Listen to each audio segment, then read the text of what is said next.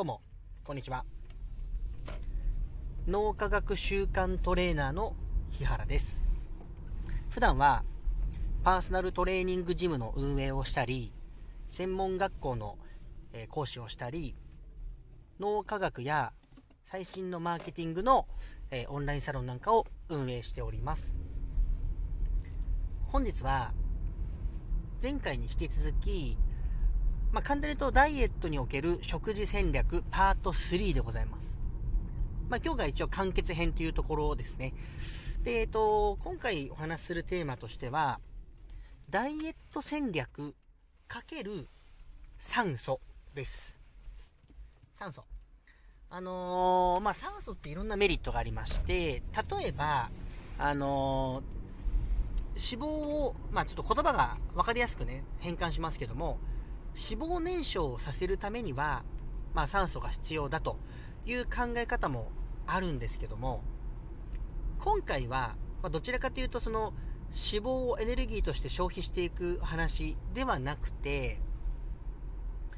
酸素の供給によって脳の活性化を促して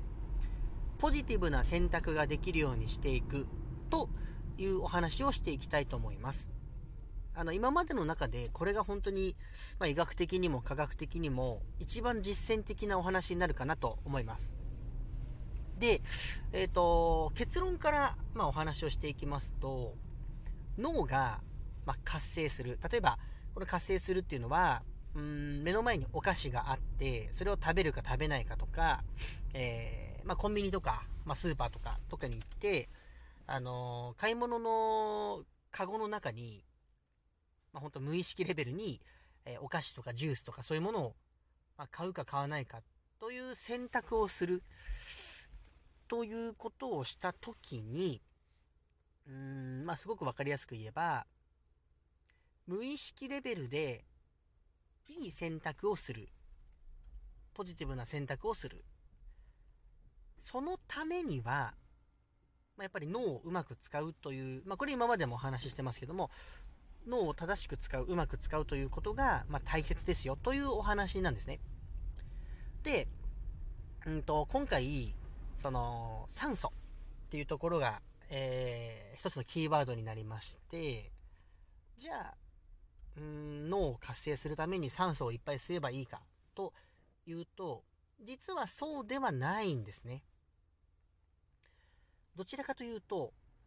酸素を吸わない方が脳への酸素供給量が上がるんですよ。まあ、脳というかその各細胞への酸素供給量というのが上がるんですね。何言ってるか分かんないと思うんですけども、えっと、ボーア効果、ボーア効果というものがありまして、肺の中の酸素の量が多くなればなるほど、各組織、まあ、すなわち分かりやすければ細胞だと思ってください。現状の肺の中の酸素が多ければ多いほど、まあ、指先とかにある細胞の酸素供給量は少なくなるというものなんですね。わかりやすければ、肺の中の酸素が多ければ、末端の細胞の酸素供給量は少なくなるということですね。逆に言うと、肺の中の二酸化炭素が多くなっていくと、まあ、脳細胞とか、まあ、手の先の細胞とか含めて酸素の量が、まあ、供給量が多くなるというものなんですね。えっ、ー、と、すなわち酸素を吸いすぎると、うん、過呼吸。ま、これは聞いたことあると思うんですけども、酸素を吸いすぎると過呼吸になってしまう。で、過呼吸っていうのは息いっぱい吸ってるんですけど、もう苦しいっていう状態ですね。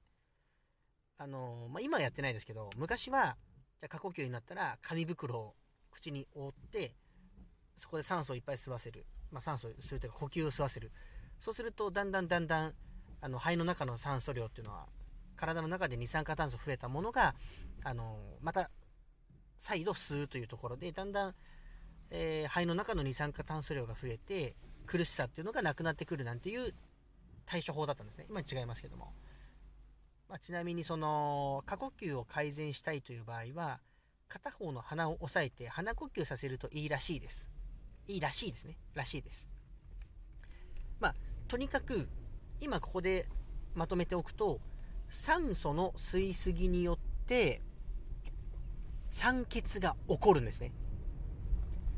えっ、ー、と、なので、まあ、結局、今からお話する呼吸法とかっていうのを取り入れていくと、脳の活性を促すということが一つ。で、もう一つは、やっぱり、指先とか、まあ、いわゆる冷え性ですよね。指先とかがもう、キンキンに冷えてしまうような状態と逆になっていきますので、あの、体温が上がるんですよ。で熱量が上がるということは、まあ、血糖値だったりとか、まあ、運動した時の、うん、体脂肪とか、まあ、有利脂肪酸っていうんですけども、あの、脂肪をエネルギーとして、えー、消費していく量っていうのが、必然的に増えていきます。ということは、同じ体重、同じ身長であった場合ね、人が2人いたとして、あの、その飽和効果に沿って、えー、肺の中の二酸化炭素量を多少増やしながら、運動したり生活をしていくと、そっちの方が脂肪の消費する量は多くなりますよというメリットもあります。まあ、ただ、あくまで今回は、その目の前にいるご飯とか、まあその無駄なお菓子とか、アルコールとかを食べないという選択をするための呼吸法ですね。まあ両方につながりますけども。はい。で、ここからじゃあ、どういう呼吸をしたらえー、脳とか細胞への酸素供給量が増えるかというところなんですけども、これ至って簡単です。酸素を吸いすぎないようにするということが結論になりますので、息を全部吐き切ってから数秒止めるということをしてあげれば解決です。まあ、至ってシンプルですよね。息を全部吐き切った後、数秒止めるんです。えっと、普通の呼吸をしていく、まあ、成人で言うと大体2万から2万2000回ぐらいと言われます。まあ、文献によってちょっと前後するんですけども、まあ、約2万回1日に成人は呼吸するんですね。無意識に。で、その、あのー、呼吸法だと、酸素を吸う量が多くなってしまって、まあ、結果的に、あの、冷え性ですとか、脳の不活性につながるというもうデータがあるんですね。でそれはあの全世界の人々のうち90%以上かな確か95%以上の人が普通の呼吸をしていた時に酸素を吸いすぎてしまっているということらしいですね。で、息を全部まずは吐き切る。ということは、呼吸が浅いということですね。普段から。あの、吸って吐いて吸って吐いてというのが、うん、高頻度で、かつ浅い、吐ききれてないということが一つの原因と言われています。なので、全部吐き切ります。はい。これが一つ目の今回のポイントですね。そして二つ目のポイントは、息を吐き切ったら、数秒止める。あの3秒とか、まあ、一応10秒とかできるんだったら10秒止めてみてほしいんですけど、まあなかなか最初きついと思います。吐き切ってから10秒となると結構きついんで、